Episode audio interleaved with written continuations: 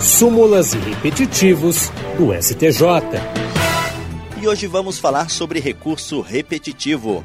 A segunda sessão do Superior Tribunal de Justiça fixou duas teses sobre a obrigatoriedade de custeio pelos planos de saúde de operações plásticas após a realização da cirurgia bariátrica. Na primeira tese, o colegiado definiu que é de cobertura obrigatória pelos planos a cirurgia plástica de caráter reparador ou funcional indicada pelo médico após a cirurgia bariátrica visto ser parte do tratamento da obesidade mórbida. A segunda tese estabelece que, havendo dúvidas justificadas e razoáveis quanto ao caráter eminentemente estético da cirurgia plástica indicada após a bariátrica, a operadora do plano pode se utilizar do procedimento da junta médica formada para dirimir a divergência técnico-assistencial, desde que arque com os honorários dos respectivos profissionais e sem prejuízo do exercício do direito de ação pelo beneficiário em caso de prevalecer desfavorável a indicação clínica do médico assistente, ao qual não se vincula o julgador. O relator, ministro Ricardo Vilas Boas Cueva, destacou que as operadoras devem custear as cirurgias plásticas pós-bariátrica, a exemplo da retirada de excesso de pele, uma vez que em algumas situações a plástica não se limita a rejuvenescer ou aperfeiçoar a beleza corporal, mas se destina primordialmente a reparar ou a reconstruir parte do corpo humano ou ainda prevenir males de saúde. Todavia, segundo o ministro, não é qualquer cirurgia plástica que estará coberta para os pacientes que se submeterem à bariátrica,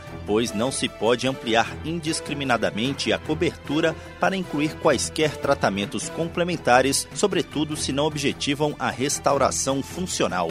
Do Superior Tribunal de Justiça, Tiago Gomide. Súmulas e repetitivos do STJ.